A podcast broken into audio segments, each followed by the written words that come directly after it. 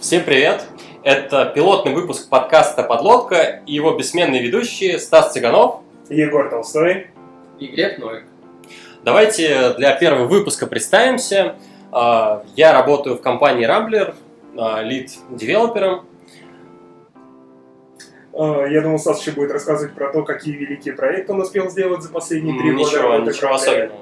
Да, но нет, действительно, на самом деле ничего особенного, потому что все крутое в Рамблере делал я. А, как я уже сказал, меня зовут Толстой Егор. Теперь я уже работаю не в Рамблере, а в Авито, руковожу здесь мобильной разработкой. И, возможно, вы даже знаете меня, потому что я периодически выступаю на разных этапах, конференциях, ментейню разные open проекты. У меня есть канал в Телеграме, потом я про него расскажу, и вы обязательно на него подпишитесь. Ну и да, да, готов передать слово другим. Продам гараж.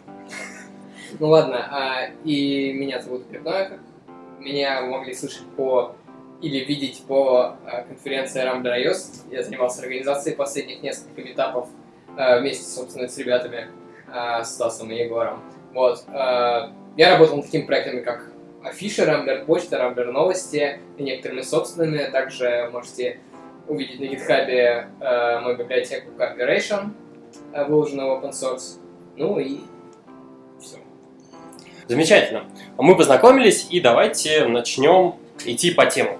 А, ну, естественно, мы с ребятами познакомились в компании Rambler, и, естественно, у нас нет никакого выхода, кроме как начать с а, темы про барабанный дробь э, Viper. А, замечательно. Итак, для тех, кто вообще не, иници не инициализированный, а, инициированный, а, мы расскажем вначале о том, что такое Viper. Viper, в принципе, это архитектура наравне с MVC, MVVM и так далее. Вот, а, она, на ней сейчас очень большой хайп. Вот, а, придумали ее ребята из компании Mutual Mobile, и давайте немного пройдемся по ее основным частям. Вот, вообще говоря, эти ребята выложили отдельную статью на эту тему, и вайперовский модуль стандартный выглядит следующим образом.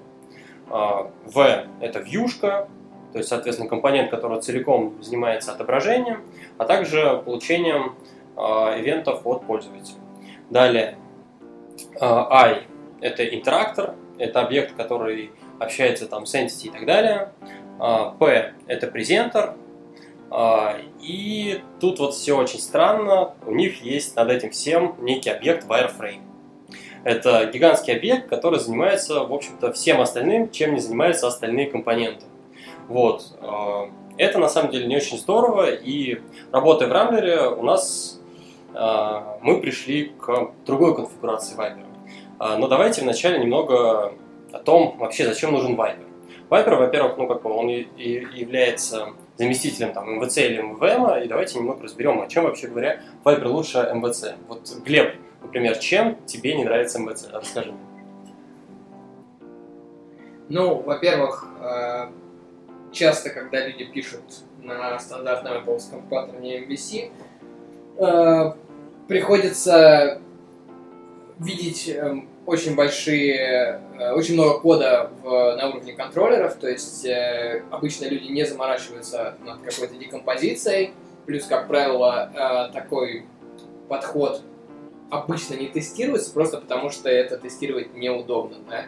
А, мало, э, ну, все не декомпозировано, и э, абстракции, собственно говоря, довольно мало. Все сосредоточено в одном контроле. Отсюда и пошел антипаттерн массив контроля.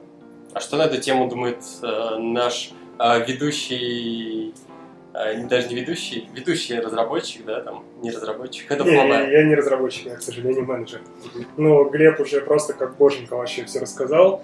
А, но да, да, да, МВЦ на самом деле просто недостаточно хайпово, поэтому чтобы к вам в компанию стремились разработчики и хотели прийти работать у вас, вот то самое ключевое слово Viper в требованиях, это уже на самом деле огромный плюсик.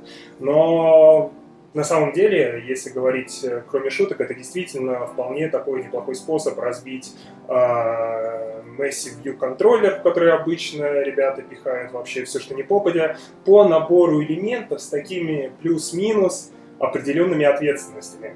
Здесь, конечно, можно довольно много зарубаться. Я думаю, мы еще зарубимся сегодня насчет того, какая все-таки ответственность у каждого элемента, потому что точно знаю, у многих ребят очень сильно бомбит от того, что, блин, что такое интерактор, что вообще там может находиться. Это, ну, из самого определения, на самом деле, мне кажется, довольно слабо следует. А, но, в общем и целом, Viper это хорошо. А, хорошо, давайте тогда перейдем к Viper, который были, был придуман ребятами из Рамблера. И давайте там посмотрим, как выглядит компонент и что там вообще есть. Вьюшка то же самое, на самом деле, ну, она называется View, обычно это View Controller, но бывает то, что это еще и UI-View. Вот. А далее, презентер. Презентер это как бы центральная часть модуля, внутри это как бы единственное место по-хорошему, где у вас происходит там ветвление логики, а, где происходит принятие решения, что нужно делать в той или иной ситуации и так далее. А, есть interactor, это такая, скажем так, прослойка к сервисному слою, а, место, где а, происходит получение данных и так далее. Вот. И, соответственно, роутер. Роутер, ну, понятно, чем он занимается, он роутер. Вот. А, ключевым отличием от Viper от Mutual Mobile является, собственно, отсутствие wireframe, и вместо него у нас есть роутер. Ну, не соглашусь, кстати. у нас еще очень сильно развернуто, развернут интерактор. А, в изначальном Viper от Mutual Mobile интерактор, по сути, является use case, то есть то, что мы у себя называем сервисом. Именно интерактор отвечает непосредственно за network запросы. Он же долбится в так называемую сущность Data Store, который работает с хранением данных. То есть, по сути, он разруливает весь вот этот флоу данных. Загрузить из сети, положить в Data Store, отобразить. И вот не очень понятно, как его э, реюзать в контексте нескольких модулей, когда по-хорошему один такой use case должен отвечать за работу с какой-то одной сущностью. Если тебе в модуле нужно работать с двумя сущностями, непоняточка. А, я бы просто продолжил, на самом деле, да, э, интерактор в концепции Mutual, Mutual Mobile. Ну, что, как вообще правильно это говорить? Mutual, не знаю. Mutual. Маша. Короче, M-Mobile Uh, интерактор это, если к обычному VC приводить, это скорее такая модель то есть там, э, там содержится логика, это не просто это, это вообще никак не связано с моделью объектами, кроме э, в смысле спонс объектами, какими с которыми она просто взаимодействует, да. А у нас сервис это вообще немножко другой. Сервис у нас не, хранят, не хранят состояние. А интерактор в их концепции это такая э, это отдельная сущность бизнес-логики, которая как раз может быть реюзабельна.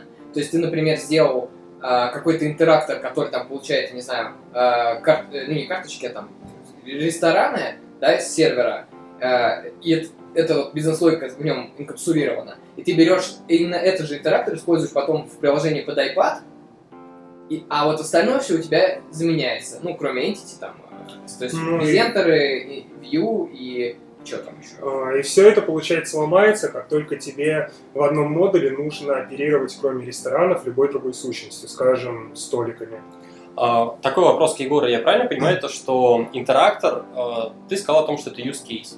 То есть получается, что это, ну, например, use case авторизация. Вот. То есть, например, если мне надо разлогиниваться, мне понадобится другой интерактор, или это будет делаться в том же самом? Вот, на самом деле не очень корректно задавать мне этот вопрос, потому что я как раз-таки не понимаю, как Mission Mobile у себя эту проблему решали. Судя по всему, да, у них есть отдельный интерактор, который отвечает за авторизацию. Если тебе нужно выйти где-то с другого экрана, наверное, ему кидается notification в этой схеме или что-то типа того.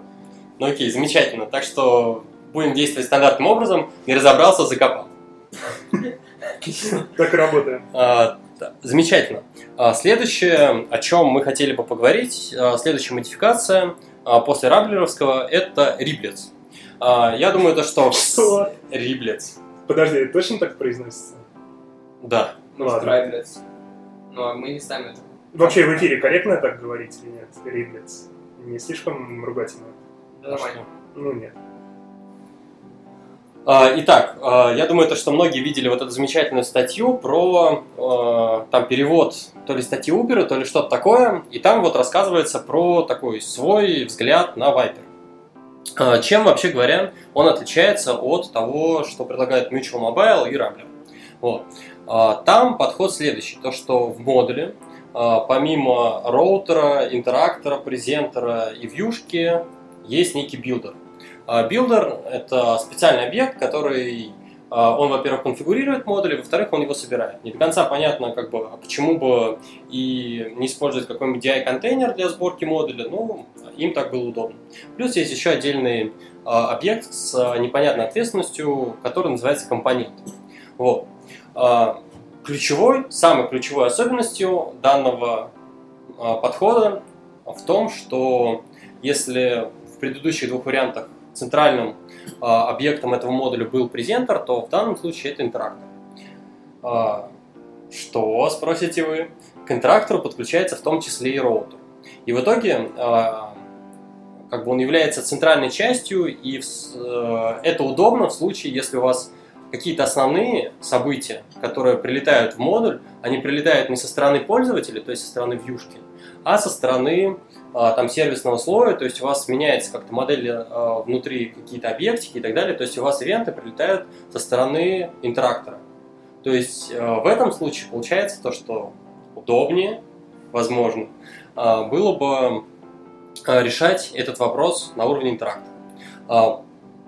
Ребята рассказывают о том, что возможны разные модификации данного модуля, то есть в случае, если, допустим, вам нужен некоторый там, демо, то у вас, э, соответственно, нет ни презентера, ни вью, вьюшки.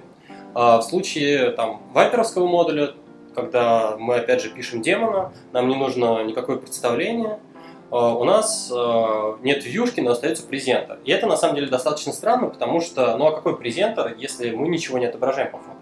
Презентер, получается, это просто какое-то слово, которое за собой, ну, за которым ничего не стоит. А у них здесь получается то, что интерактор в этом смысле оно более логично. Второй вариант э, риблита – это когда у нас есть просто стандартный модуль. А, то есть у него есть э, интерактор, роутер, а, презентер и вьюшка. Вот, то есть ничего особенного. И последний вариант – это когда у нас э, за, к интерактору подключается сразу два набора презентера и вьюшки. То есть для сложного модуля.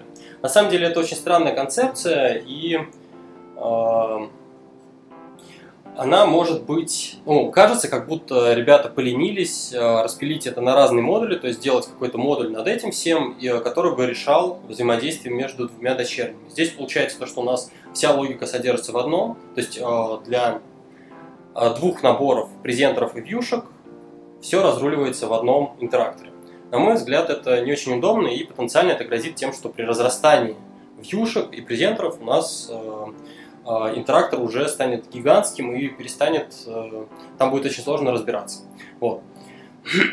А, кто что думает вообще говоря про данный подход? Тут я как раз хотел набросить немножко, потому что э, на самом деле мы часто в Viper, э, когда используем Viper, рамблерский, сталкиваемся с тем, что сложный экран состоит из, может быть, из целой кучи Viper модулей. Ну, если довольно сложного Э, такое бывает. Uh-huh. Вот. И да, и у нас, значит, разделен, разделена ответственность, там у каждого свой презентер, каждый свой интерактор.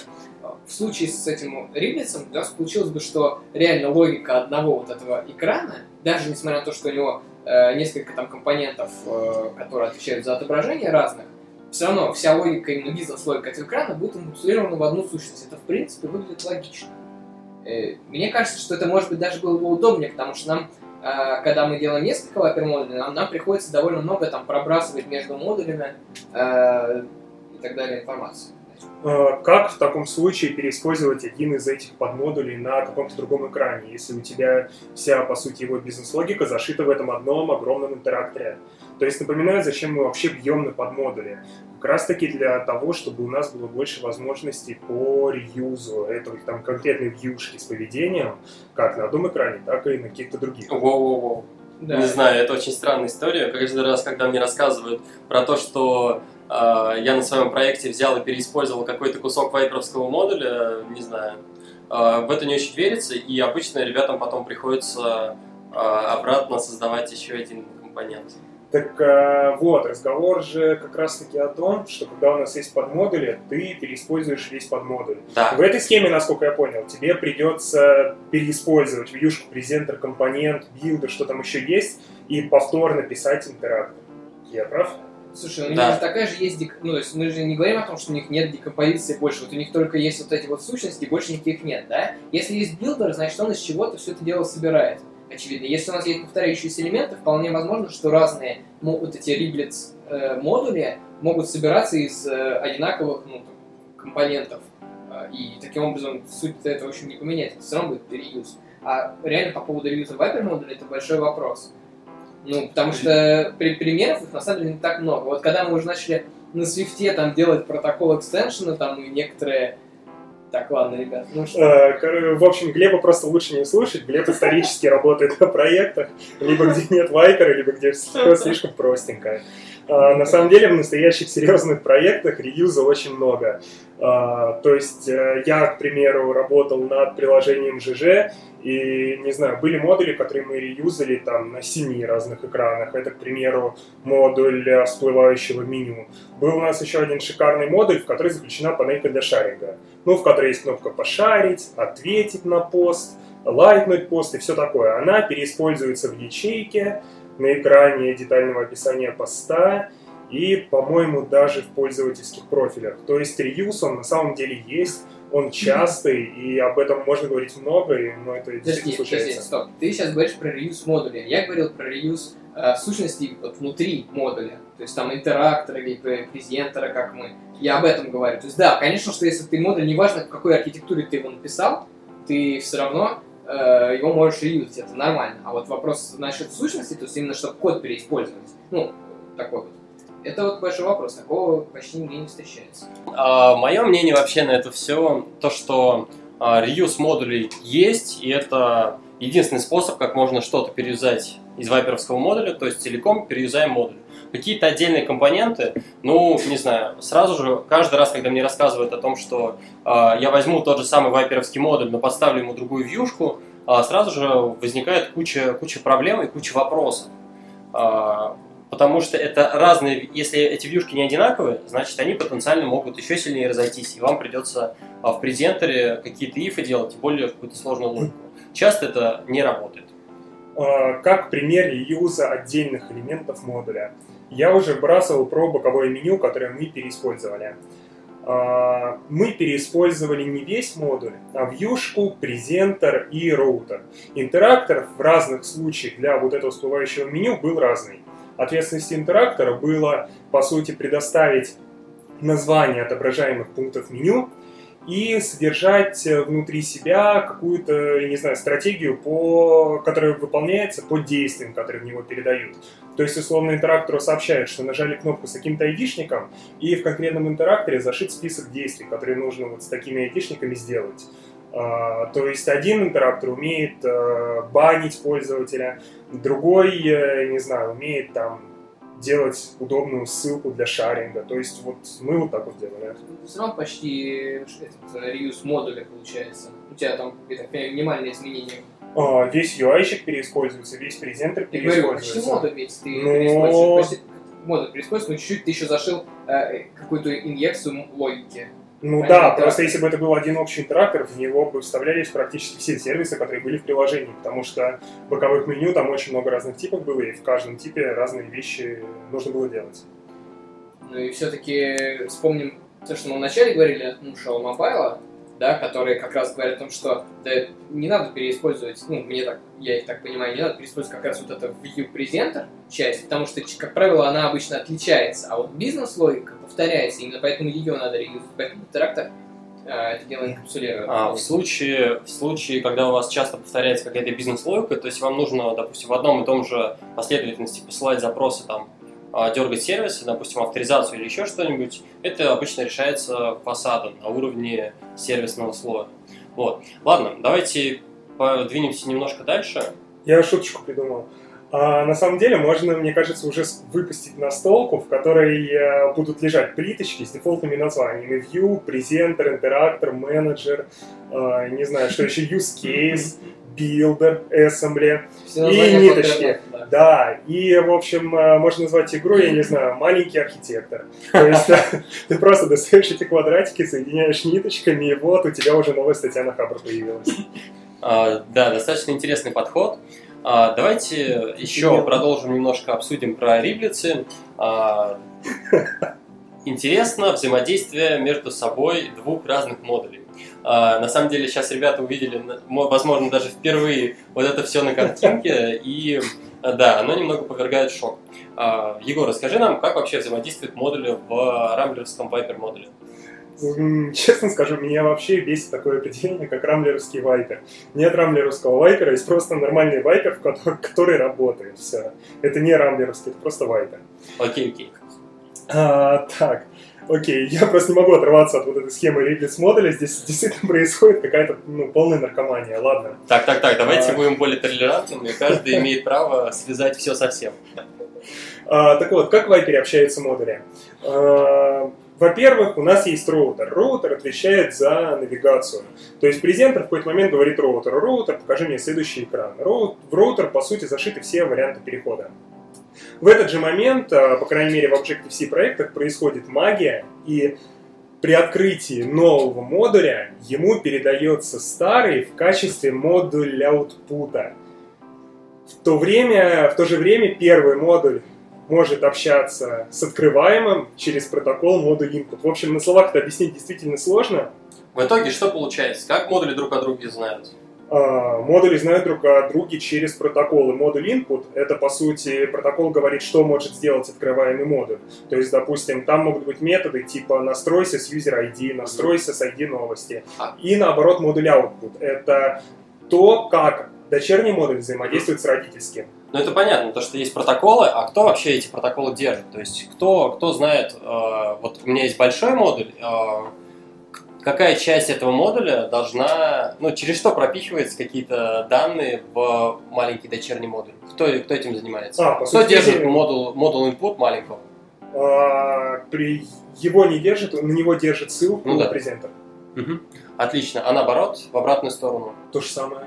То есть мы модули а маленький модуль, э, маленький модуль, он через что обычно общается? Через модуль output протокол. А модуль output? Э... Проставляется, когда этот модуль открывается. Ну, в этом Rambler, Viper, McFlurry, я сам не помню, как это правильно называется, это реализовано. В Swift это приходится ручками делать. Окей, хорошо. Мы разобрались с э, тем, как это делается в правильном Viper, и давайте, давайте посмотрим, а, как это происходит в Риблице. Ну вот а, я вижу следующее, то что у нас есть большой модуль, и он держит ссылки на а, роутер большого, держит ссылочку на роутер маленького, на билдер маленького, interactor большого держит ссылочку на interactor маленького и в обратную сторону.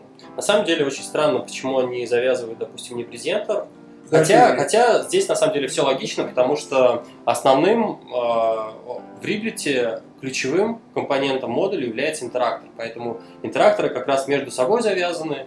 И, видимо, в этой ситуации еще бывает удобно, когда э, роутер большого умеет, во-первых, э, как-то что-то сообщать роутеру маленького и еще что-то понастраивать при помощи билдера.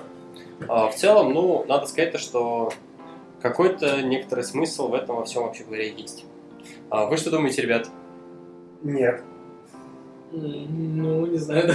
Ну, на самом деле, а, подожди, ну, Mishel Mobile, можно сказать, что интерактор, в общем-то, тоже имеет а, такую основную роль, как и Фриблиц. Они все-таки от, от него ушли, и в этом смысле они просто унаследовали логику. Да, а, роль-то основная, но они разгружали, старались по максимуму разгрузить интерактор тем, что принятие решений о том, что нужно сделать по результату какого-то действия, ну, не знаю, показать какую-то вьюшку или открыть новый модуль, они из интерактора выносили как раз-таки в презентер. То есть благодаря этому интерактор не разрастался, и по сути он вот таким остается тонким фасадом над разными сервисами. В этом случае, ну, все Нет, такое. у нас, мне кажется, только интерактор получался фасадом над сервисами. Ну, по крайней мере, из того, что писал из статьи на Objective-C да, по Viper, который как раз э, ушел Mobile вариант рассказывали, там не сказать, что э, чисто фасад над сервисом, там реально логика, бизнес-логика. Да, я просто опять говорю о православном Viper. То, что у Mutual Mobile, э, да, но опять же, они, даже они у себя вот условную логику выносили в презентер, именно вот то, что отвечает за принятие решений. Ну, я никакой проблемы, ну, мне кажется, в данном случае надо мыслить абстрактнее. У нас э, они придумали, что у них ключевым центральным объектом в модуле является интерактор. Ну, возможно, это действительно удобно в случае, если у вас приложение по типу Uber, когда у вас а, часто какие-то события вам прилетают с, со слоя бизнес-логики, а не от пользователя. Возможно, это все имеет смысл. А, так, ладно. Мы что-то немного заговорились. Давайте немного подведем черту и проговорим а, в который уже раз вообще основные преимущества Вайпера, а также развеем некоторые слухи. А, кто, кто хочет рассказать об основных преимуществах? Замечательно. Такое говорящее молчание. А, ну, замечательно. Давайте, давайте я расскажу. Ну, во-первых, естественно, по сравнению с МВЦ, букв больше, значит, э, э, больше декомпозиции. Замечательно. У нас каждый компонентик меньше, а значит, э, все вроде как лучше. Вот, у нас вроде как больше нету гигантского массивного view контроллера. Второй момент – это стандартизация. То есть э, мы точно понимаем, какие у нас компоненты есть в модуле, а, а это очень здорово работает в случае, если у вас большая компания, много проектов, а, как это, собственно, происходило в Рамблере, то, что а, разработчик, особенно вот э, джуны радовались, при переходе с одного проекта на другой ты открываешь и все понятно, просто кристально ясно и это удобно. Вот, то есть э, это достаточно крутой кейс для большой команды, для большого количества проектов. Э, я ворвусь и скажу, что это преимущество не только Вайпера, а просто любого стандартизированного подхода. Да. То есть, к примеру, тот же MVVM мы могли бы использовать абсолютно с таким же профилем. Да. Просто... Ну, даже больше. Возможно, да. Просто в какой-то момент мы у себя решили, что это будет Вайпер. Я уже на самом деле не помню почему. Э, мы просто провели какой-то хакатон и решили. Ну да. А, вот. А, следующий, а, следующий пункт, то что а, ну, собственно, да, что он подходит отлично для больших команд. А, так, давайте теперь развеем несколько тестируемость. Ну, а, а тестируемость это следствие декомпозиции. То есть Конечно. на самом деле ты а, тот же самый МВЦ можешь себе красивенько распилить на эти компоненты, и все будет у тебя также хорошо тестировано. Вот. Ладно, а, давайте развеем несколько этих мифов, а, слухов, а, откуда эти слухи, ребят, вот, и так далее. А, давайте начнем. А, то, что Viper, некоторые люди считают, что Viper бессмыслен для маленьких проектов. Вот, ребята, вы на своих домашних проектах пишете по Viper или нет? Давайте по очереди. Кто готов? Глеб. Ну, на самом деле, было дело, и, в принципе, учитывая э, возможности кодогенерации, которые некоторые инструменты позволяют, типа, например, генерамбы, это не, не составляет трудностей, а при этом, в общем, плюсы все остаются принципе, бывает, да. Не знаю, я конкретно свои домашние проекты на Вайпере не делаю, потому что я начинал, мне не понравилось, это было слишком похоже на, не знаю, рабочие задачи. А, мне не, у меня не было цели пилить такой домашний проект, который я бы мог еще несколько лет подряд легко поддерживать, хорошо покрыть тестами, на который я мог бы переключить других разработчиков, потому что мне некого было туда переключать. Я просто по-быстрому загоднокодил контроллеры, и все было нормально. А получается то, что у Viper есть э, ну, достаточно большая стоимость на написание вайперских модулей, в отличие от, а, допустим, MVC, но в случае, если ты а, по возможности view контроллер разбиваешь на какие-то более мелкие компоненты, выносишь оттуда какие-то большие куски и так далее. Ну, скорее да, потому что когда мы в боевом проекте изначально начинаем применять Viper, мы, по сути, а, делаем какой-то вклад с учетом того, что в дальнейшем а, условия могут поменяться, усложниться, нам придется допиливать этот экран, добавлять туда кучу логики. Мы заранее себе подстелили, и мы к этому готовы. В случае домашнего проекта мы в большинстве случаев уверены, что к этому экрану мы никогда не вернемся, там все останется как было просто, и даже если там что-то усложнится, нам, в принципе, абсолютно пофиг. Хорошо. Подожди, подожди, на самом деле, тут еще хочется обратиться к некоторому а, опыту коллег просто, которые там, кто фрилансил, кто там, э, ну, ну, можно сказать, что в основном не фрилансили, и для которых, в общем-то, ну, было не безразлично, как они пишут э, проект. Вот, я знаю, что они вполне себе использовали Viper и писали тесты, и, в общем, были вполне довольны и заказчики, и они. Да, то есть на самом деле на дистанции, если смотреть, то поддержка качества, ну, качества разработки даже для таких проектов, как э, ну, для проектов на стороне, оно все равно может иметь э, смысл ну, на долгосрочной перспективе. А, конечно, когда ты делаешь там на коленках за э, выходные там какой-нибудь проект, да, естественно, ты делаешь Viper, ты просто что-то там на кидал, и оно сработало, и тебе ну, другие, другие цели, другие задачи. Ну, здесь на самом деле стандартная ошибка выжившего. Ты смотришь на проект, у которого все было хорошо, и делаешь вывод, что все было хорошо из-за того, что там был Вайпер. Нужно все-таки анализировать проекты, которые не удались, которые по той или иной причине провалились, и определять уже причины их проблем. То есть, не знаю, я вроде бы такой апологет Вайпера, но со временем я все-таки убеждаюсь, что это прям совсем не серебряная пуля, и нужно очень хорошо думать, действительно, нужен ли он вам, хотите ли вы свое приложение писать по Вайперу, или вам проще выбрать какой-то менее формальный подход, который требует все-таки меньше бойлерплейта, меньше очень рутинных действий по генерации созданию модуля, потому что даже с кодогенераторами, ну серьезно, ну муторно это. Ну, а, от себя скажу то, что я тоже на домашних проектах на самом деле Viper не использую. А, использую... вот общий Да-да-да. Сказали, кто сказал, что не использую. Окей. На домашних проектах на самом деле получается, что вполне можно спокойно жить, э, ну, если вы хороший разработчик, э, аккуратно распиливать массивные view-контроллеры, и ваш проект будет жить не тужить. А, давайте перейдем к следующему. А, некоторые считают то, что Viper это вообще вся архитектура приложения. Вообще Viper он покрывает все, что вообще в приложении написано. Вот у тебя, Егор, например, есть, есть что-нибудь вообще а, в проекте, кроме вайперских модулей? А зачем что-то еще нужно? Замечательно. Вопрос к Глебу. Есть какие-то что-нибудь, Знаешь, опять мы сейчас, мы сейчас вернемся к тому, что типа писали Motion Mobile. Э, вот у, у них не видно, где есть еще какая-то дополнительная логика. Ну, прям не видно. У нас, да, в нашей, в нашей архитектуре Viper только за основной presentation отвечает, и э, ну, все остальное мы там какие-нибудь сервисы и так далее. А, да, я вот как раз к этому пытался подвести, то что на самом деле вот э, у Mutual Mobile там был, э, есть некоторые use cases, то есть интерактор, он там занимается много чем. У нас получается, что э, за интерактором, интерактор он просто знает, кто знает, э, откуда можно получить данные.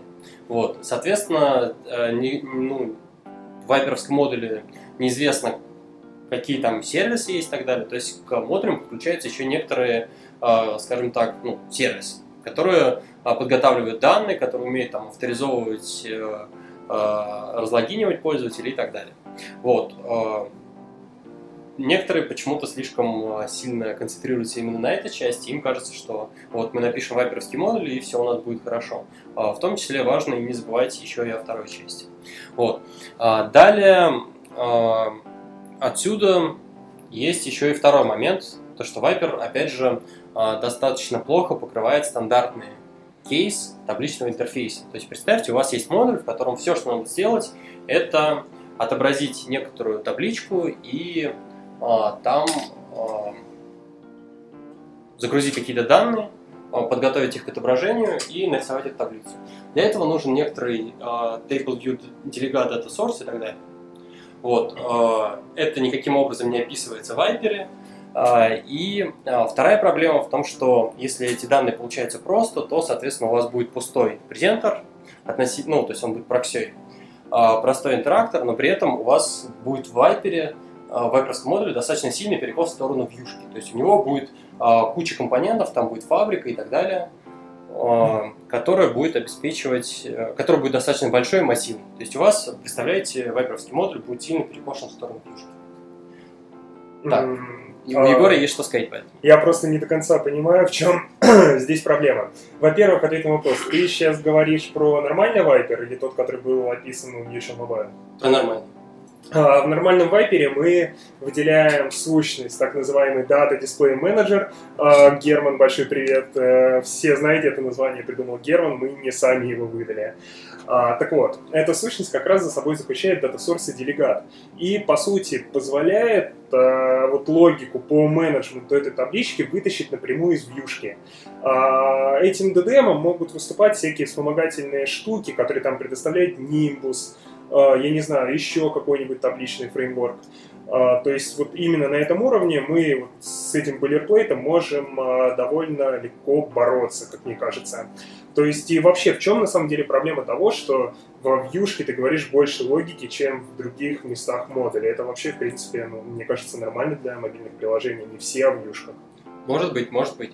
А просто я хотел подвести к тому, что Viper это опять же еще не все. То есть у нас получается, что со стороны вьюшки у нас а, часто бывают какие-то большие компоненты типа DDM, а, где очень много а, написано всяких подробностей о том, как надо а, собирать таблицу. А с другой стороны, со стороны интерактора модуля у нас есть много сервисов. Вот. А, если со мной все согласны, давайте перейдем к следующему моментику. А, есть такое мнение, то, что Viper часто является оверкиллом в случае, если у вас слишком простой модуль. То есть а, частенько, если вам нужно отобразить там просто какой-то статичный текст, то получается, что у вас все вообще абсолютно компоненты пустые. То есть, ну, допустим, там статичный текст, и по некоторой кнопочке нужно подергать роутер. Вот. Получается, что он пустой и происходит проксирование. Э, здесь э, есть два момента. Во-первых, часто имеет смысл сразу запилить вайперовский модуль, потому что, ну, как я уже рассказывал, мы стараемся в боевых проектах подстелить себе соломку заранее. На будущее. То есть, да, на будущее. Мы подозреваем, что вот сейчас этот экран довольно простой, но буквально через час прибежит менеджер и скажет, запилите ко мне здесь три свеча, каждый из которых меняет положение двух других и все, вот вам уже приходится все это дело раскидывать по модулям. То есть эта цена довольно небольшая, и при этом это не является нарушением принципа Ягни, потому что мы предполагаем, что здесь реально будут какие-то дальнейшие изменения. Да, а второй момент, что все-таки не знаю, я сужу со стороны довольно сложных сервисных приложений, где все-таки каждый экран довольно много логики несет. И пустые экраны, там какие-то информационные или что-то в этом духе, это скорее исключение из правил. И учитывая, что этих исключений довольно мало, можно просто потратить, я не знаю, на 30% больше времени на них, там не 3 часа убить, а 4, и у тебя зато эти экраны будут тоже соответствовать архитектуре всего остального приложения. То есть все красиво, по полочкам, приятно, легко искать любые компоненты. Другой вопрос, что у меня, как я уже сказал, идет перекос в сторону сложных сервисных приложений. Я допускаю, что есть как раз такие приложения, где большая часть экранов вот такие вот простые информационные. И тогда, ребят, Viper это не то, что вам нужно. Okay. Я бы еще добавил, что вот ты где-то там в начале подкаста говорил про э, демона, который тоже как бы представлен в виде вайпер сущности, если я правильно помню. Mm-hmm. Да, вот мне кажется, что вот этот момент да, можно поставить реально под вопрос, то есть насколько здесь вообще это реально, и, и вообще насколько это нужно. Реально сущность, которая выносит ну, в один класс, ну, условно, э, прекрасно работает и без э, и такого переусложнения, уж точно ты не собираешься там делать новые не знаю, юшки в этой сущности, она прекрасно там ложится в интерактор куда-то и там напоминает презентер, когда нужно что-то там. Ну, отчасти я согласен. Получается, то, что у нас в таком модуле у нас будет презентер, интерактор, и не до конца понятно, зачем нам нужен презентер. Интерактор, наверное, мог бы зарешать все эти вопросы. Mm. Тем более, вот на примере риблицев, а, там интерактор это делает все замечательно, ну, скорее всего. Ну, а почему роутера там не будет? А роутер, потому что это демон. Он ну, Просто он сообщается какой-то о том, что пришло время. А, Скорее а... всего, там будет проблема как раз с роутером, потому что он, э, этот демон, он часто крутится в, в отрыве от э, текущей иерархии э, вьюшек. То есть ему будет сложно вклинить туда какой-то свой переход и так далее. То есть, скорее всего, там будет очень большой вопрос на тему того, можно ли будет что-то куда-то перейти. Как пример могу тебе привести Force Logout. То есть у тебя есть какая-то штука, mm-hmm. которая в бэкграунде проверяет там состояние mm-hmm. текущего токена, и когда, проис... когда он протухает, как раз-таки на ответственности роутера будет сделаться нормальный форс логаут, то есть получить доступ к текущему винду, убить все его контроллеры, вот тебе и разделение ответственности. Почему не передать текущему, э, ну, текущему модулю в интерактор, а он с своим презентером тот уже дает а, окей принимается, в принципе, вариант, когда у нас э, есть какое-то событие такое достаточно глобальное для всего приложения. Почему? Друзья, почему не можем быть на него подписаны, ну, грубо говоря, на это событие? Не обязательно, я не, не про реализацию говорю, а именно суть. У тебя есть демон, он там проинжектился в один интерактор, во всех, откуда это может произойти, и там сказал... То есть во все модули ты будешь инжектить и слушать во всех модулях? Почему нет у тебя ну? Окей, а вдруг тебе, у тебя будет расти количество таких зависимостей, которые ты хочешь проинжектить в каждый модуль? Ну, да? это какой-то такой ну, год сущность в том смысле, что она вот прям может все нафиг порубить и сделать форс логаут. Ну, я все еще не понимаю, какой смысл его инжектить во все интеракторы. Не, нет, если я говорю в, в том, если в, э, в том случае, когда он должен делать форс логаут, то есть это какая-то штука, которая может с любого вообще э, модуля все закрывать и там, прерывать сессию. Но это разумно реализовывать совсем отдельном модуле, совсем отдельном роутере, потому что если ты в роутере каждого модуля будешь содержать логику по тому, как нужно сделать force logout, ну, серьезно, это какое-то адовое дублирование. Другой вариант — это делать базовый роутер, но здесь уже всем должно было стать плохо, потому что базовый роутер — это явно не наш выбор. М, Да уж. Ну, звучит нелогично. В такой, в такой ситуации, да. Ну, в смысле, он довольно исключительный. Ну, может быть. А, окей, давайте подводить некоторую черту. А, мы обсудили а, преимущества вайпера, когда его стоит использовать, когда не стоит, рассказали о каких-то кейсах, сложных случаях. И давайте двигаться дальше. У нас, в конце концов, подкаст не только про вайпер. Вполне возможно, в следующем выпуске про вайпер уже даже не будет. Будет. Хотя кто... Ну, скорее... Ну да, но это не точно. Вот. А, замечательно. Давайте переходить к следующей теме. И следующая тема у нас будет React Native.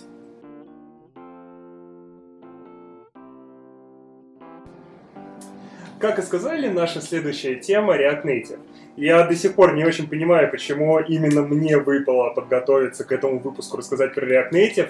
Возможно, потому что, ладно, у Стаса, смотрю, уже есть что сказать. Да-да-да, ну к вам же приходил Женя, правильно, Артищев, э, с опытом про Сбер, так что тебе отдуваться, по-моему. Да, мне пришлось послушать Женю. На самом деле у Жени очень классный, интересный опыт. Мы к нему чуть попозже еще вернемся. Для начала все-таки давайте я вкратце так пробегусь по тому, откуда взялся React Native и что это такое.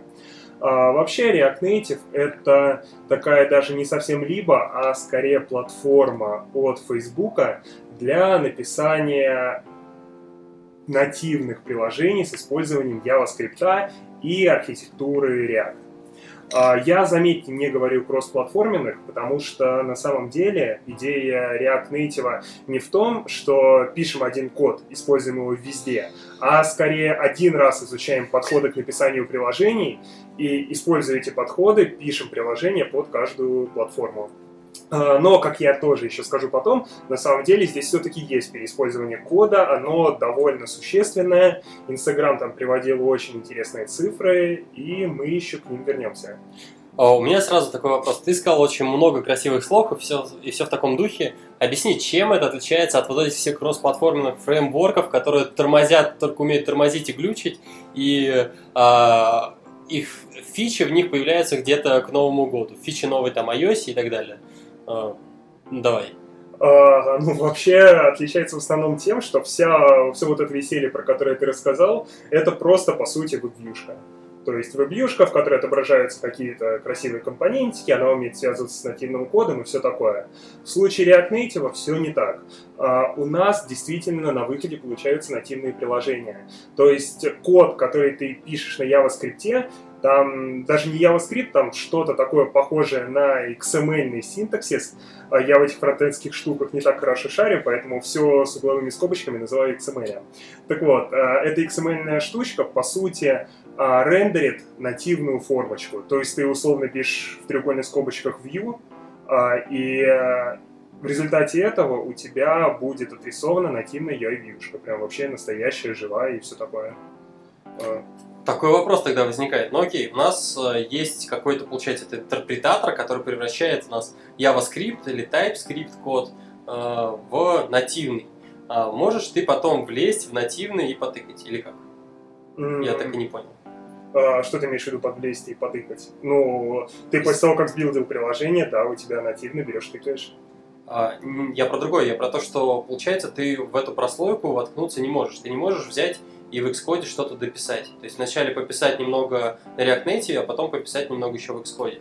А, Слушай, на самом деле, насколько я понимаю, ты сам можешь под э, любой вот этот тег, скажем так, любой вот этот компонент, который ты описываешь в React Native, написать свой абсолютно кастомный нативный компонент.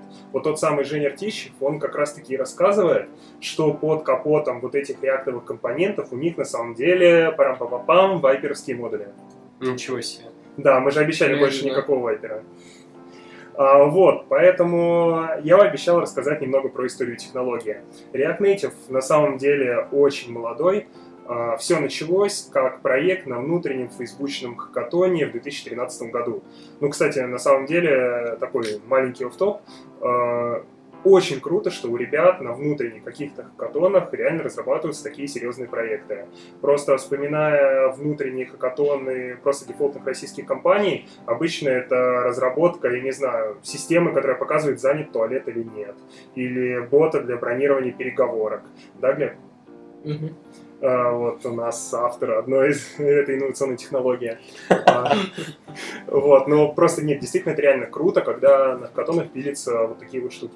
Ну, не суть. Ну, у них и народу, в общем-то, сильно больше, и вообще технических специалистов, наверное, тоже сильно выше. Ну так, теоретически. Не быть таким самокритичным. А все равно на хакатоне, неважно же какой размер корпорации, хакатон — это маленькие команды, которые в условиях ограниченного времени пилят а, какой-то МВП. То есть здесь в любом случае я не думаю, что их было там сильно больше пяти человек. А, вот. Ребята все это запилили на внутреннем хакатоне, и всем это, видимо, понравилось, они начали платформу дорабатывать, и на фейсбучной конфе в январе 2015 года впервые показали это публике. Показали, похвастались, как все хорошо, рассказали, что приложение этой же конференции написано на React Native, и в марте 2015 выложили все это дело на GitHub. Тогда пошел хайп, все начали смотреть, рассказывать в очередной раз, что больше нативные разработчики не нужны, что JS захватят рынок, что full stack JS разработчики стали еще чуть более full stack. А, Но на самом деле такой а, революции не случилось. А, В принципе, сейчас React Native используется довольно в большом количестве приложений, но, во-первых, топовые строчки этого списка — это приложение Facebook, а, а все, что ниже, это просто какие-то небольшие no-name приложения, скорее всего, просто небольшие стартапы, которым нужно было быстро выпустить тот самый MVP. А, Из громких имен в этом списке можно выделить Facebook, Instagram, то самое приложение их конференции, Airbnb. А, Не знаю, целиком оно написано на React Native или нет, но если целиком, это объяснит его абсолютно убожеский UX, когда ты хочешь себе забронировать красивый домик, ты такой листаешь список, и у тебя 3 FPS или что-то в этом духе. и Поэтому я... Ну ладно, ладно. О проблемах React Native мы, я чувствую, еще поговорим. Вот. И про остальное тоже. А, да, так вот, а, релизный цикл сначала у ребят был а, примерно недельный, то есть раз в неделю они выкатывали новую мажорную версию, которая все ломала. Сейчас все стало посерьезнее, большие апдейты выходят в среднем раз в месяц, и насколько я слышал, за что купил, за то и продаю, сильно обратную совместимость они не ломают. Ну и что довольно круто, уже сейчас open source сообщество очень мощное вокруг React Native. А, Мне недавно скидывали ссылочку на репозиторий, который содержит другие ссылки на разные полезные штуки. Компоненты, а, какие-то готовые фреймворки, то есть которые ты, не знаю, с- скачал себе, и у тебя уже след приложения готов. Там реально количество наименований всяких open source штук для React Native, оно там порядка нескольких сотен, и я считаю это довольно мощно для вот такой кастомной платформы. Да. У меня такой созрел вопрос. Я вот на самом деле совсем не знаком с технологией. Вот, а как происходит, собственно, создание каких-то продуктов? Э, То есть ты в Xcode пишешь или ты специальной какой-то IDE или как это работает? А, Слушай, на самом деле про тузы тоже хотел чуть позже поговорить, но ты можешь, по сути, писать приложение в любом а, блокноте, в любой id То есть ребята, многие очень сильно радуются с Visual Studio Code. Их новый редактор, который, э, опять не хочу врать, по-моему, он частично находится в open source, а, ну, по крайней мере, он обладает реально богатой системой плагинов, и его можно очень сильно под себя допиливать.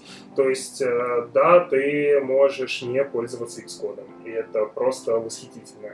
Многие как раз-таки это считают одним из основных плюсов разработки на React Native, что ты перестаешь зависеть от этого абсолютно безумного стека инструментов от Apple, который просто отвратно и не работает.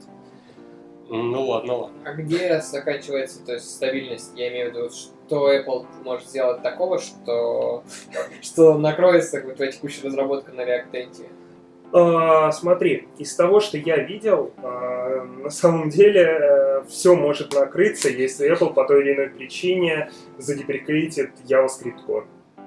То есть, Мгм. по сути, React Native, а, как его архитектура устроена. Так, сейчас бы вспомнить эту схемку. Короче, у тебя есть вот такой вот большой черный ящик React Native, в котором происходит взаимодействие компонентов, а, э, даже нет, давай так, с другой стороны пойдем. У тебя есть, после того, как у тебя собрано приложение, какой-то UI-чик. А в UI-чике ты нажимаешь кнопки, а, долбишься в сеть, где-то вот в нативной части, листаешь фид, все это преобразуется в ивенты.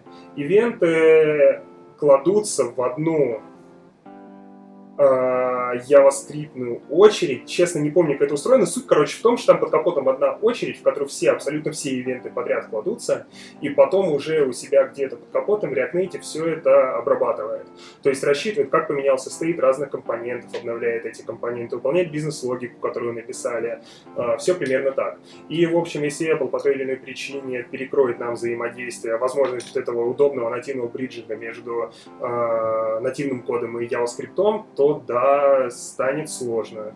Но опять же будут воркараунды. Ну то есть, подожди, получается, что как бы разговор о том, что это транслируется нативный код, он, в общем, такой наполовину, да, правдивый? Потому что у тебя все вот это то, что, видимо, про Vue ты рассказывал, оно, получается, транслируется, а вот эта черная коробочка, она все-таки куда-то какая-то ну, непонятная, и более того, она ну, это в основном JavaScript Core, да, используется там. А, смотри, здесь на самом деле суть вообще в том, как устроена архитектура React Native, то есть как React Native говорит нам строить свои приложения. А, суть React в том, что у тебя а, твой экран делится на какое-то количество компонентов. Вот не знаю, те же самые Viper модули. И когда у тебя происходят какие-то изменения бизнес-логики, какие-то общие изменения стейта, React по-умному умеет понять, какой из компонентов отображаемых изменился, и автоматически вызвать рендер, им, ререндер, вернее, именно для этого компонента. То есть, э, вот как-то так. Ну, это типа React Hot Reload, то, что называют, да, фронтендеры? Что-то типа того. Ну, Но не, не будем не умничать, совсем. потому что я... Что-то фронтендеры рассказывали про это дело. Ну, то есть, что от данных, да, идет форс перезагрузка какой-то UI части. А, ладно, смотрите, я обещал рассказать немного про опыт сторонних компаний. Так сложилось, что в последнее время прям несколько крупных ребят рассказали вообще про, подвели черту под своим опытом использования React Native. И черту не в том плане, что они попробовали, не понравилось, бросили, а в том плане, что попробовали, понравилось, и уже пора чем-то с обществом поделиться. А, то есть как раз на самом деле я для себя вот одним из самых крупных минусов React Native видел в том, что не было никаких success или не success story его применения. То есть хотелось реально посмотреть на чей-то чужой опыт перед тем, как самому рисковать. А, один из ярких примеров это Арци. Кто не знает, это ребята, э, черт знает вообще откуда они, они, по-моему, сильно распределены, да, или откуда-то из Европы вроде бы.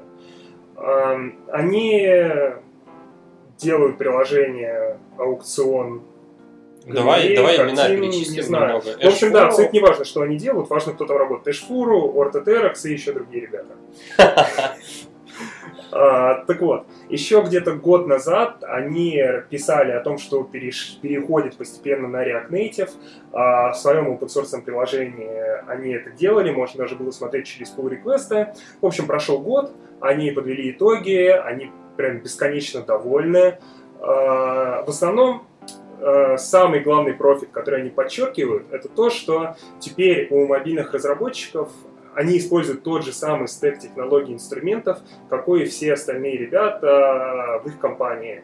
То есть была проблема, что есть вот IT-разработка э, в арте, они там все пишут на JavaScript, все пользуются примерно одинаковыми тулзами, все способны подменить друг друга, и была мобильная разработка, конкретно iOS-разработка, которые писали на Swift, писали в Xcode, писали на MacBook, и все, они просто не было свое царство, никто не понимает, что они делают, никто не может их ревьюить, нельзя переиспользовать наработки фронтенда и мобильщиков, и ребят это прям очень сильно расстраивало.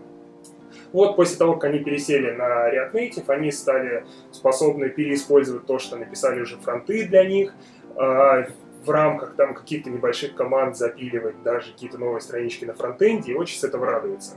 Второй их поинт, о котором я тоже уже говорил, это как раз-таки то, что вместо использования стек инструментов от Apple они пересели на приятные штуки типа Visual Studio Code, которая ну, в которой, если появляется проблема, тебе не нужно писать радар и ждать 5 лет, чтобы его исправили. А, Кстати, сколько там вот этому радару про Курдата вообще лет? 10 уже недавно стукнуло? Ордер цетами? Да. Ну, лет пять, наверное, не знаю. Не, по-моему, там десятка ему отмечали, кажется. Возможно, возможно. Вот, ну не суть. А, ты просто берешь и редактор правишь для себя. Ты можешь форкнуть свою ID-шку, и я не знаю, сделать из нее абсолютно что угодно. Это Меня- просто чудесно. Меня в этой всей истории удивляет, почему, мне казалось, фронтендеры, вот я через плечо посматриваю, обычно они же вроде то ли ватами пишут, то ли в Sublime тексте. И там есть и плагинчики, и вообще все на свете, оно поддерживается, замечательно, удобно, все в таком духе. Почему этот это богомерзкий инструмент от э, Microsoft? Слушай, не знаю, сам честно не гонял, пока только видел, что хайп поднялся. Естественно, я очень захотел попробовать. Но пока еще руки не дошли. А ребята из Вера, они, кстати, пишут кто-то в Атоме, кто-то в Sublime, они про вот Visual. Studio даже не знают у себя. То есть это вполне возможно какой-то такой просто локальный хайп от Орты, который там очень много красивого писал. И кроме него никто этой Visual Studio не пользуется, я не знаю. Или Native. Вполне. Вот. А что еще арти рассказывают? Что JavaScript мерзкий, поэтому они пересели на TypeScript. Там а, та самая красивая с- TypeScript. Ну, Да. я и говорю то, что там ключевое в TypeScript, то, что он type. О, а ты очень проницателен. А, Вот. И еще очень сильно нахваливали Jest. Jest, э, судя по описанию, из того, что я понял, это так, демон, который у тебя висит, смотрит, когда ты меняешь свои какие-то исходные файлики, он анализирует, какую часть исходного файла ты поменял, и в зависимости от этого постоянно запускает релевантные тесты. То есть представь, ты набиваешь код, и у тебя в бэкграунде гоняются тесты, связанные с этим блоком кода. Ты типа там поставил точку с запятой, я воспринимаю, ставить точки с запятой. Я ставлю. Я тоже. А, ты поставил точку с запятой, нажал Enter, и у тебя прогнались тесты, и ты сразу увидел, если что-то случилось неправильно. О, это, мне это, кажется, навер- очень круто. Это, наверное, как раз то, что фронтендер называет hot load. Да нет, это не Hot Reload. Hot Reload это другая шикарная фича React Native. А, Тот же Орта какое-то время сильно пушил за... Я не помню, была какая-то нативная тулза, которая позволяла без перепилживания проекта Это не фишка React Native, это все-таки фишка именно подхода Rea- React. Нет.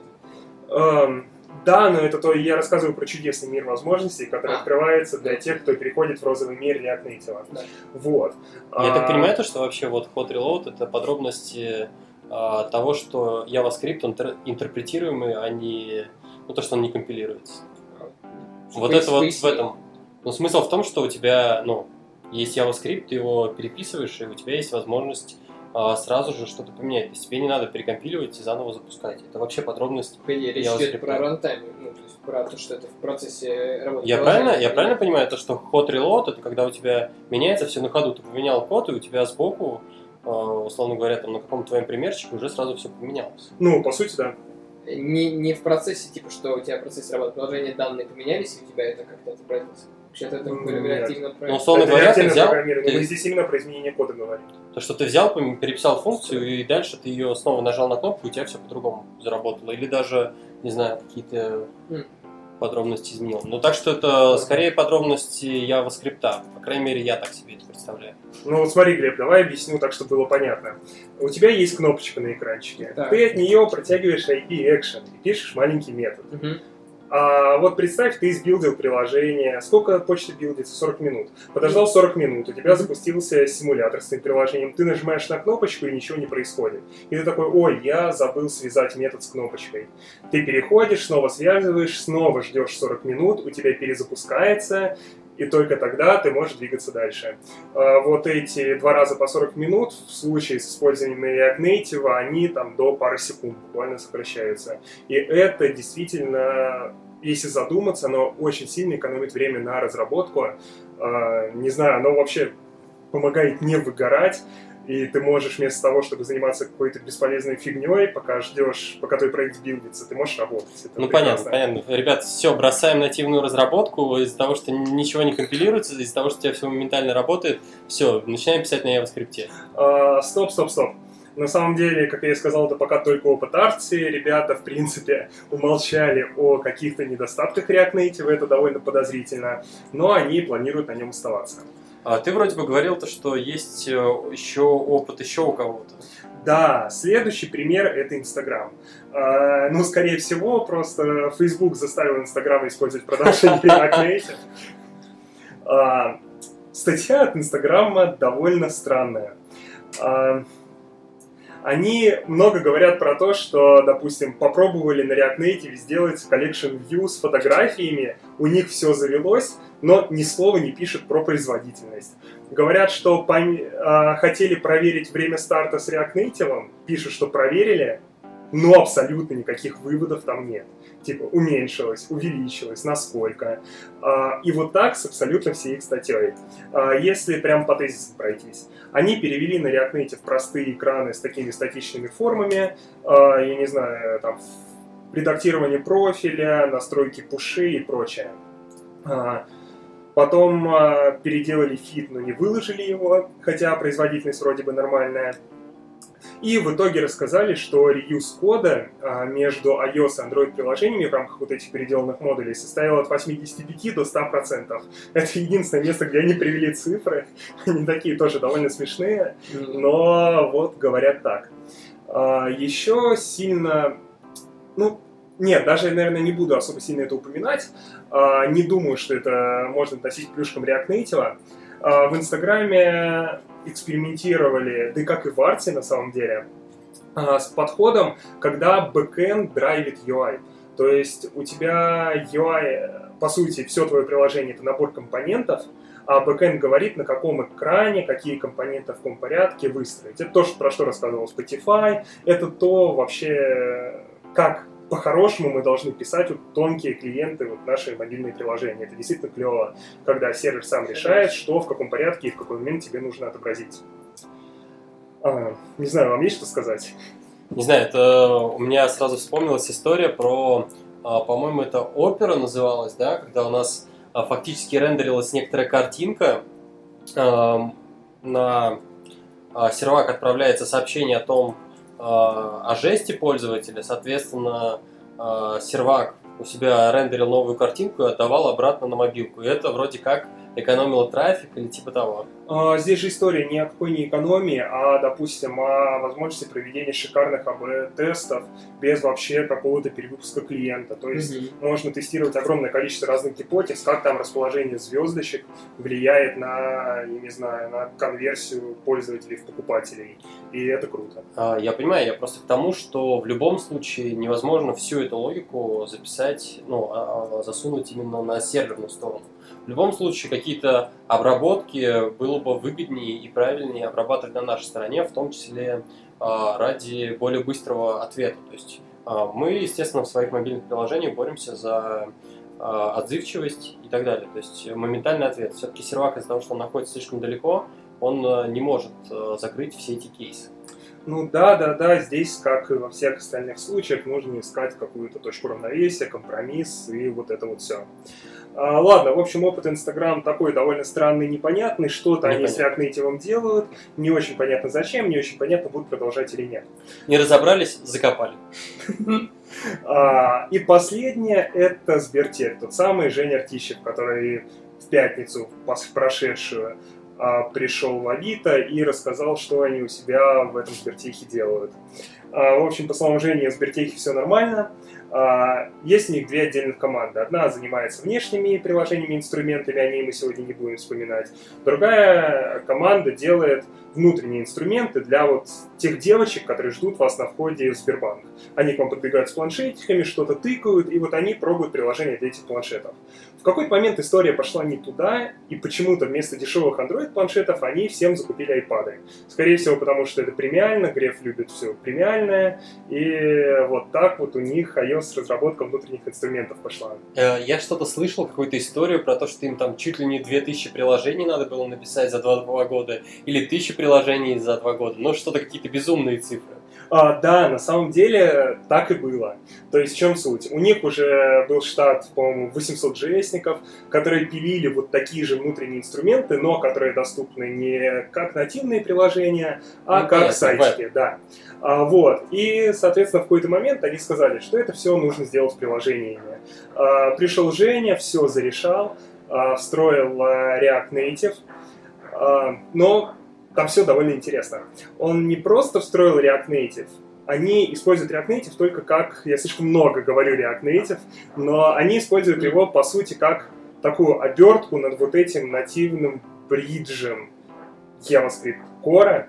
А, то есть они если говорить вкратце, они отказались от тех компонентов, а, которые React Native предоставляет по умолчанию, то есть от вьюшек, таблиц, текст view и прочего, и прочего, и прочего, и каждый из них реализовали руками. А, притом они реализовывали даже не каждый отдельный компонент, а скорее уже такие плюс-минус полноценные модули-блоки, из которых строится все приложение.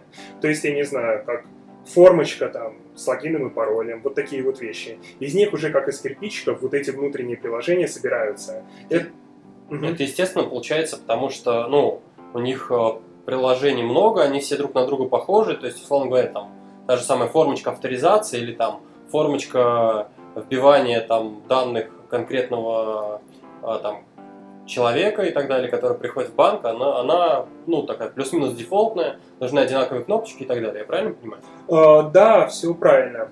И вот таким образом они смогли, по сути, адаптировать всю эту внутреннюю библиотеку компонентов, которая работала, работает с общим ядром, и можно клепать вот эти однотипные приложения. Uh, из интересного, что они сейчас еще а, из интересного, вот, что они вообще выделяют в своем подходе. А, как говорит Женя, они не особо зависят от React Native. Если у Facebook в какой-то момент задеприкейтят, они без особой боли смогут перелезть на другое решение. Ну, не совсем я в это верю, что прям без особой боли. Там на него зашито, тем не менее, очень много. Но, да, например. Но да, это вроде как на его схемке выглядит даже не критично. Ты здорово. А, так ты, ты можешь так пояснить вот а, все-таки еще раз разницу, вот что они, от чего они отказались? Они отказались от на, э, React, э, UI-компонентов, предоставляемых React Native, правильно да. я понял? А, то есть они как бы только бизнес-логику, получается, что ли? А, по сути, да, как я понял. А, еще из интересного, они в ближайшее время запускают R&D по разбиению всей бизнес-логики на отдельные JS-бандлы, а, чтобы вам было понятно, это как Dynamic фреймворки и динамической подгрузки их с сервера. То есть э, они будут вести какую-то отдельную, не знаю, держать спеку с версионированием каждого бандла. Приложение без перевыкладки во внутренний store будет уметь стучаться на сервер, загружать бандл с обновленной бизнес-логикой и подключать в себя. То есть на самом деле это реально очень интересный research. Его можно использовать, такие бандлы, вообще без React Native на самом деле. И выглядит довольно перспективно. Немного похоже на историю от Spotify, потому что они подгружают э, э, в зависимости от того, что выбирает сервак, подгружает или одно, или другое. Ну, это у них АБ-тесты, в смысле? А, не только, ну, то есть они в том числе и тебе интерфейс могут собрать. Ну, то есть, условно говоря, они взяли и пере, поменяли у тебя без перевыкладки. Ну да, вначале АБ-тест, а потом решили то, что у всех должен быть вариант Б, например. Ну да. И все равно теперь работает по-другому. Не соглашусь. Spotify, по-моему, все, что может, это просто двигать компоненты на экране местами. То есть, э, условно, была вьюшка А над вьюшкой Б, они нажали на сервере кнопочку, вьюшка Б стала над вьюшкой А. А здесь, получается, условно говоря, вот нам, у нас, например, изменилось э, способ авторизации. То есть, получается, они вот в том числе такую тоже э, более сложную логику тоже могут у себя перевыложить, она подсосется, и, соответственно, а, будет использоваться уже другой способ. Да, все верно. То есть, по сути, один такой бандл это тот самый use case, про который мы сегодня говорили. Uh-huh. То есть, там может быть, я не знаю, зашить сервис по работе с профилем, моделька профиля и все такое. У тебя в модельке профиля появляется новое поле, там есть собака, нет собаки, и ты без обновления приложения меняешь этот бандл, он у тебя после обновления подгрузится в приложение, у тебя новая моделька, новый способ ее обработки, и уже, скорее всего, еще и новый способ отображения всего этого дела.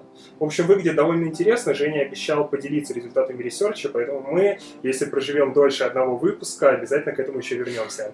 Да, да, достаточно интересно. А, в итоге получается как? А, а, у них есть бесконечная, ну, то есть задача, я так понимаю, стояла написать очень много приложений за очень короткое время.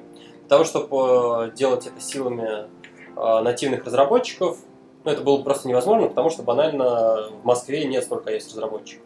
Вот. Соответственно, ребята пишут а, некоторую core-часть, и которую используют уже JavaScript разработчики для того, чтобы собирать уже конечные приложения. Я правильно понимаю?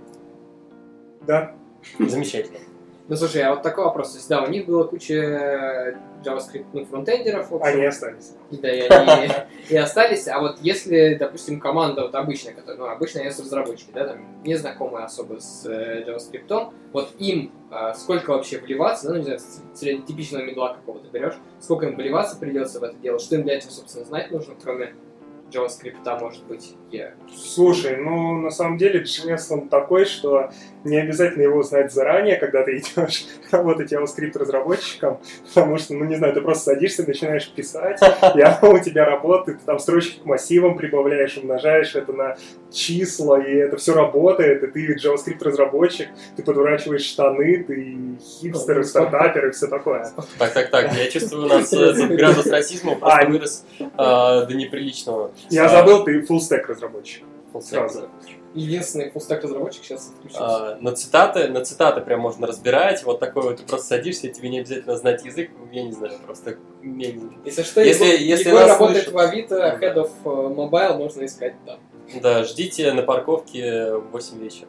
А, сижу я рядом с бильярдом, да, у нас есть бильярд. А, так вот, о чем, а, о чем мы вообще нас- говорили? нас- насколько сложно, то есть ты считаешь, что это как бы не сложно, правильно? А, слушай. Опять же, сужу только о том, что рассказывал Женя. Они себе берут обычных мобильных разработчиков, немножечко их натаскивают в вопросах JavaScript.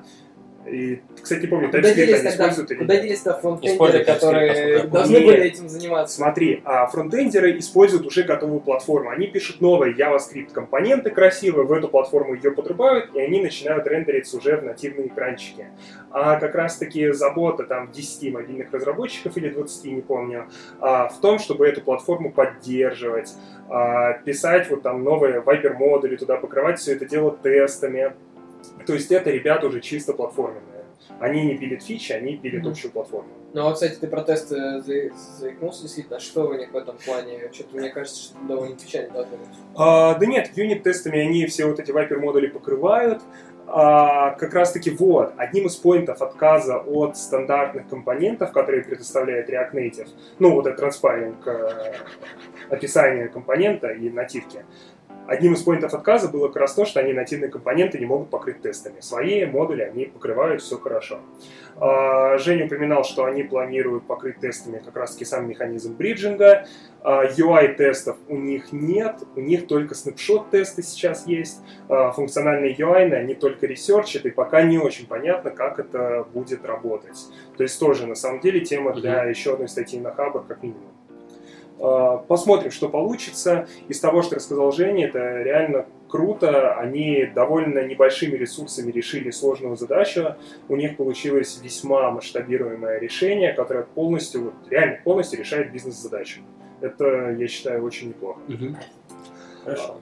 Так, давайте перейдем уже к минусам и плюсам, которые я вообще чис- как чистый теоретик смог выделить. А, Во-первых, а, первый минус – это слишком много зависимостей. А, Ребята говорят, что год назад, когда вставил React Native, к тебе автоматом в проект подкачивалось примерно 600 дополнительных зависимостей. А, Не знаю, вспоминаем тот же Яндекс, который с огромным скрипом у себя в проект готов одну стороннюю библиотечку вставить. 600 просто неизвестных зависимостей, которые просто какой-то вот этот случайный джейсер, который даже не знает JS, а только умеет подворачивать штанишки, написал, держать в своем популярном проекте, за который ты отвечаешь головой, ну, немножечко стрёмно. Но если вы используете себя в проектах Тайфун, это, в общем, не самое страшное, что с вами происходит. А, слушай, что ты имеешь против тайфуна? Что ты имеешь против штанишек? Да, ладно, уели. А, Так, поэтому, на самом деле, не знаю, я согласен с теми, кто выделяет это как минус, стрёмно тащить свой проект неизвестно что. Вот в ваших проектах сколько примерно зависимостей обычно? А, именно вот на уровне Ну? Да, на уровне подфайла. Ну вот сейчас э, на моем свифтовом проектике порядка пяти либ сторонних. Глеб? Ну, у нас более legacy проект, наверное, штук 30-40. Ну да, ох уж эти Ну, Objective-C здесь- приложения. А, вот, но поэтому все равно цифра 600, причем тех, которые ты даже не контролируешь, она такая Мгм. довольно страшная. Насколько я знаю, э, вообще это достаточно часто происходит с JavaScript библиотечками, то что они получаются там, не знаю, настолько атомарными, что, не знаю, еще, еще сильнее разбить уже непонятно куда. Вот. Возможно, это как раз проблема на этом уровне.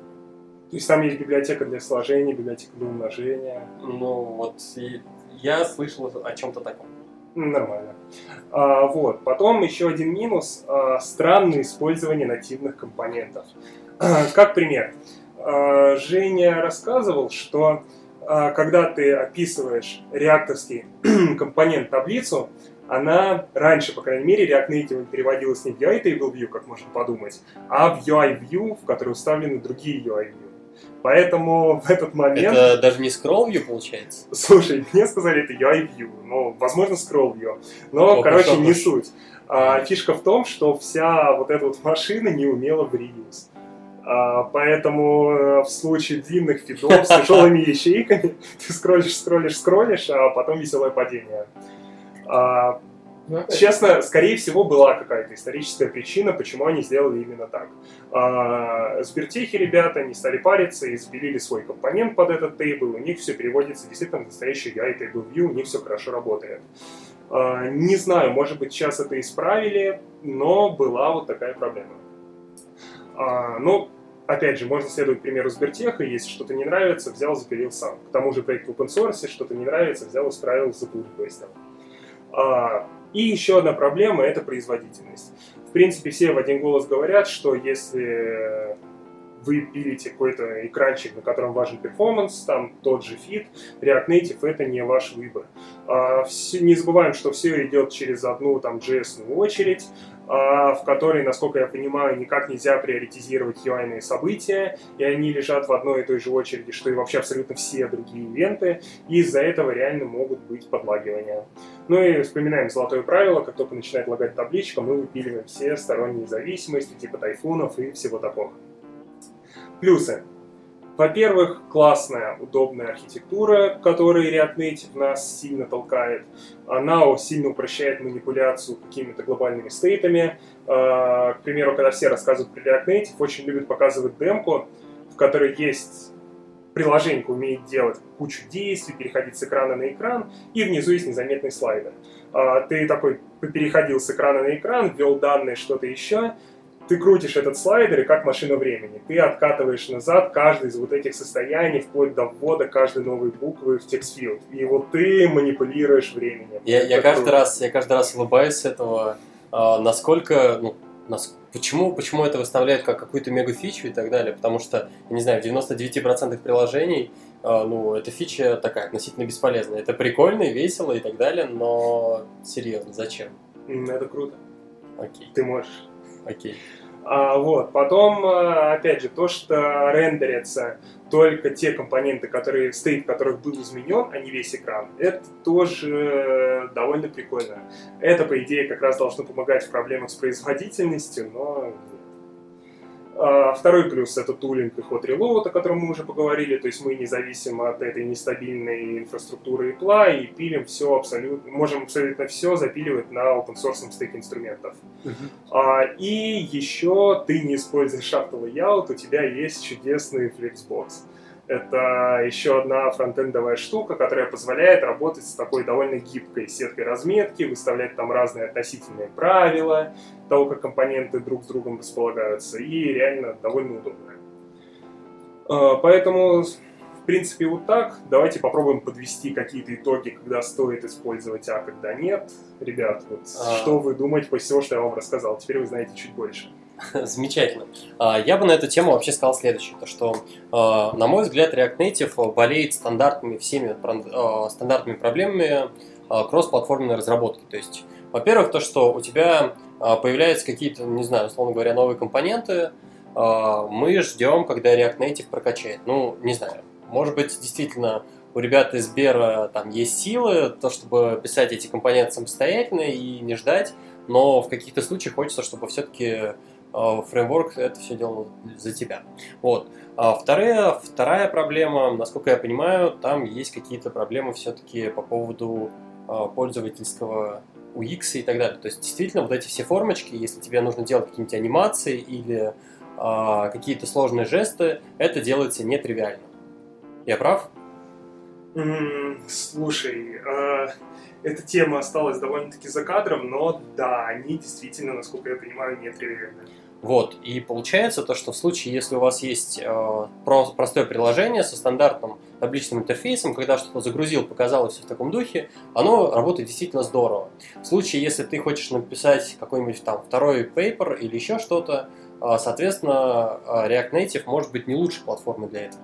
Э, с твоего разрешения я бы зачитал комментарий вот э, по поводу, ну вот от одного из э, разработчиков, даже из Фейсбука, на тему вообще React Native, то что это классная платформа для некритичных частей приложения или для приложений, для которых скорость не важна. А также очень классно для стартапов, начиная с React Native приложений, чтобы запускать сразу кросс-платформе. Еще это круто, потому что JavaScript-программисты теоретически дешевле, а, так как кандидатов так как кандидатов больше. Вот. а, Однако, если ты борешься за UX, то я бы советовал писать на Native. А, Вот такое вот есть мнение у нас прилетело, а, прочитали в комментариях. Вот. А, В целом, в целом кейсы понятные. У Сбертеха просто, соответственно, выбора не было. Вот. Они бы просто, ну, как бы не выполнили свою задачу. С Арси такая более сложная история. Похоже то, что, ну, лично на мой взгляд, ребятам просто стало скучно. Вот. Если кто-то еще хочет что-то подбить, На мой взгляд, э, если отбросить все вот эти кейсы, о которых уже упомянул Стас, с ними я полностью согласен. Еще React Native можно использовать а, в небольших командах, а, ну, как тот же Инстаграм делает. У них а, не вся там iOS-разработка сидит вместе, как функции пилит приложение. Они разбиты по маленьким продуктовым командам, которые отвечают за какой-то блок функционала. Так вот, а, вполне возможно, как раз-таки удобно в рамках вот таких вот маленьких команд по-быстрому на React Native запиливать какой-то новый экранчик, новую фичу, чтобы проверить какую-то гипотезу. Там за два дня ее запилить на iOS Android, выпустить, замерить метрики, и если все хорошо, либо бросить так же, либо допилить в нормальный нативный код. интересный подход. Подожди, а я вот в эту сторону. А можно как совмещать, допустим, и нормальный код, и React Native? Нормально получается? Да, говорят, абсолютно без проблем. То есть, опять же, если Ну, интересно, можно посмотреть репозиторий Artsy. У них Eigen, Eigen, по-моему, основное приложение. Вот там очень много уже на React Native, часть на Swift, часть на Objective-C. Все это весело дружится и, говорят, даже билдится моментально. Ну, прикольно. А, вот, поэтому я думаю, под React Native можно тоже подводить черту. А, для себя не знаю. Скорее всего, на каком-нибудь из ближайших внутренних хакатонов я попробую что-то на React Native написать.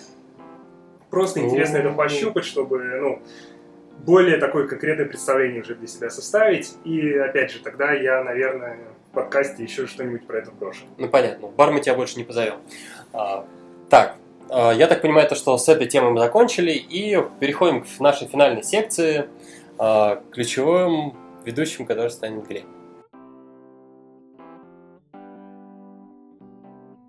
Ну что ж, и последняя на сегодня секция, это мы хотели обсудить несколько, Но не по значению. несколько интересных новостей. А, ну, первое, казалось бы, не особо важное, а, VVDC перенесли в Сан...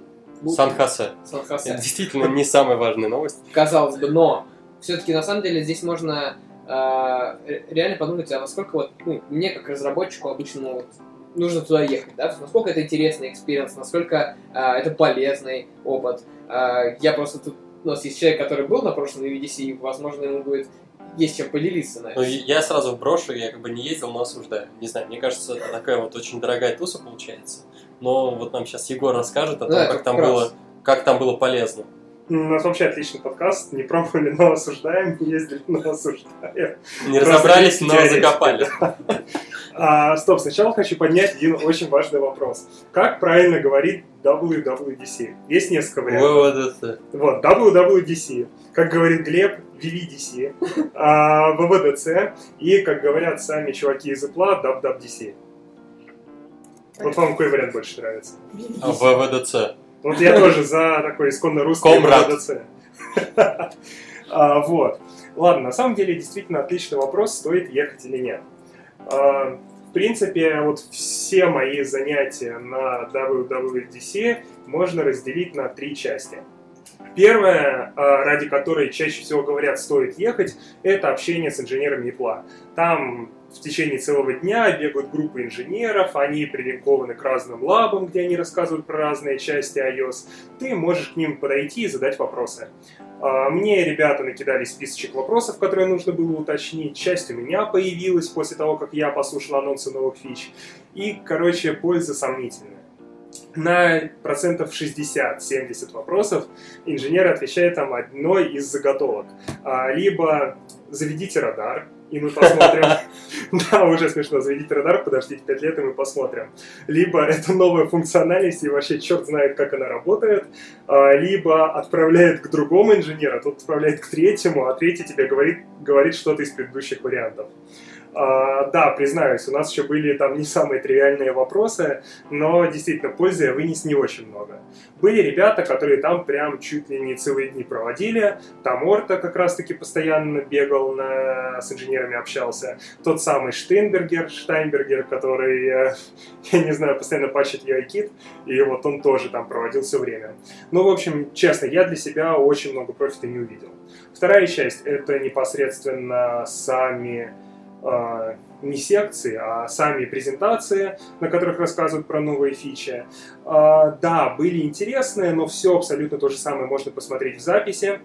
И на самом деле многие ребята не шли на презентацию, а сидели в общем зале, включали ноут и смотрели ту же презентацию, но в онлайне. А, да, это выглядело странно, но потом я осознал, что это на самом деле довольно плюсово и сам делал так. Потому что многие секции по описанию крутые, на самом деле это очень, не знаю, скучно, очевидно, неинтересно. Ты можешь любой момент выкачать, переключиться на другую. Там из зала, между залами так спокойно не побегаешь. А, и еще напомни мне, сколько ты денег отдал вообще суммарно? На все про все. А, не я, компания. Компания. А, вот, но на самом деле это еще не все. А, самым ценным для меня моментом были а, была куча разных тусовок, метапов, дополнительных конференций, которые организуются параллельно с WWDC. Это Альткон, во-первых, который длится все 4 там, или 5 дней, и на которые приезжают реально крутые ребята с крутыми докладами. Каждое утро какая-то компания устраивает завтрак, каждый вечер ужин, где там то роллы, то пицца, то что-то еще. Но это все мелочи. Я за время вот WWDC познакомился там с огромной кучей ребят, которых раньше, не знаю, следил за которыми только по Твиттеру. А, очень интересно было с ними пообщаться, очень полезные знакомства завел, которые на протяжении вот этого года мне на самом деле довольно сильно успели пригодиться.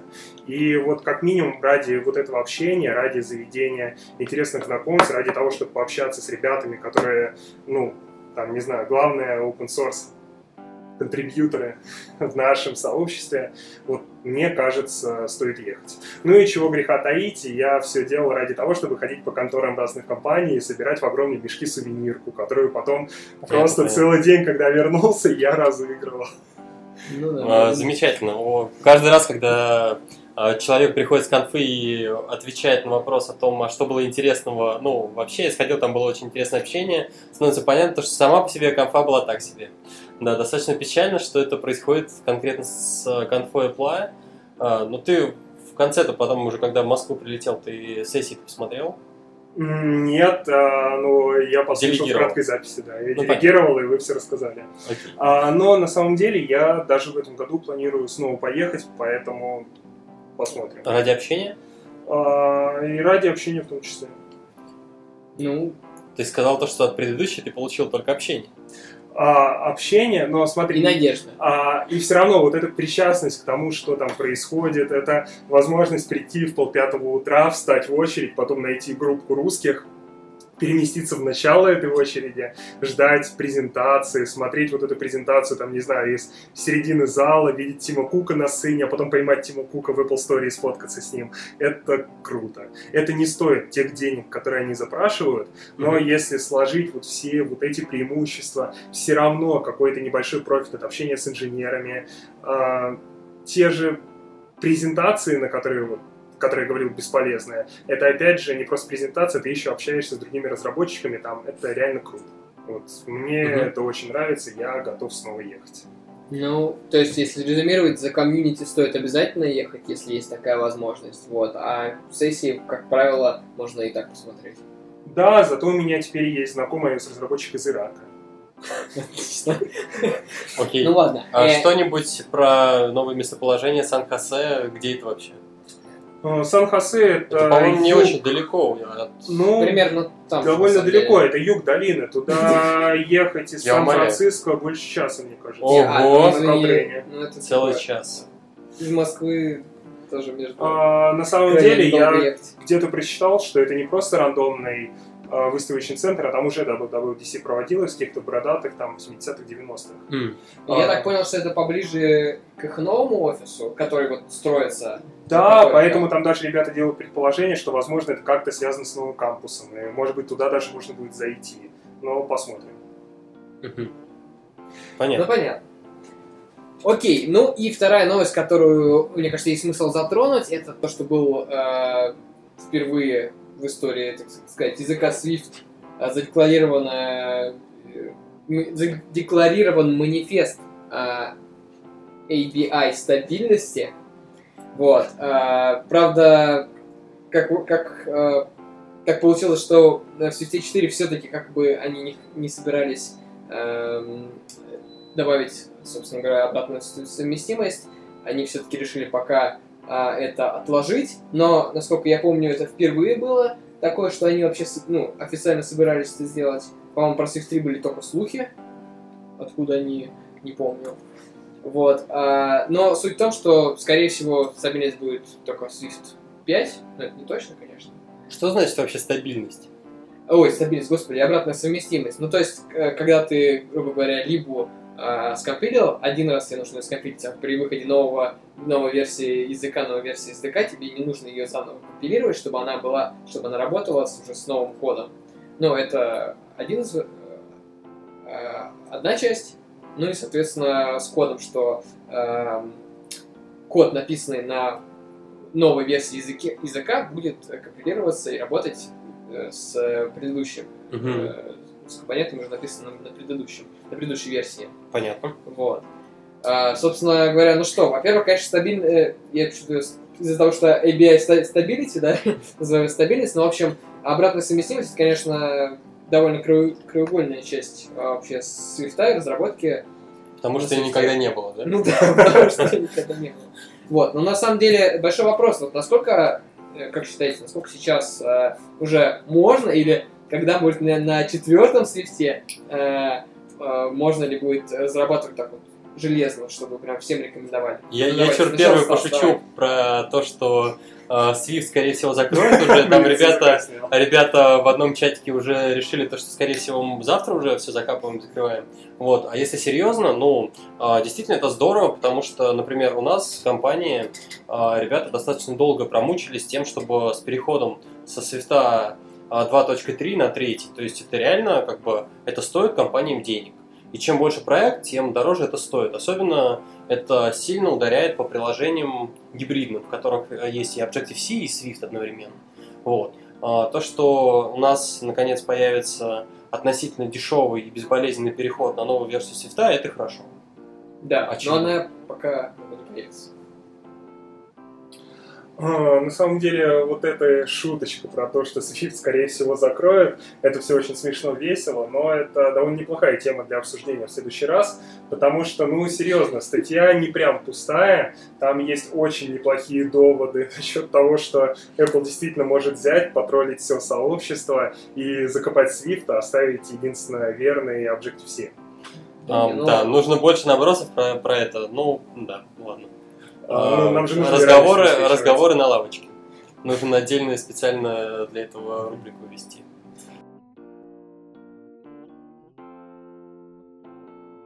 Судя по всему, Глеб закончил с интересными новостями, и мы можем перейти к следующей секции, которая тоже, надеюсь, станет регулярной, обзору ближайших событий и мероприятий. А, Любишь тусить? Сейчас мы расскажем. Мы это обязательно вырежем. Выдержим. А, так вот, а, я пока что не уверен, в какой день выйдет подкаст, поэтому тут есть одно мероприятие, которое будет завтра, я думаю, не имеет смысла его анонсировать.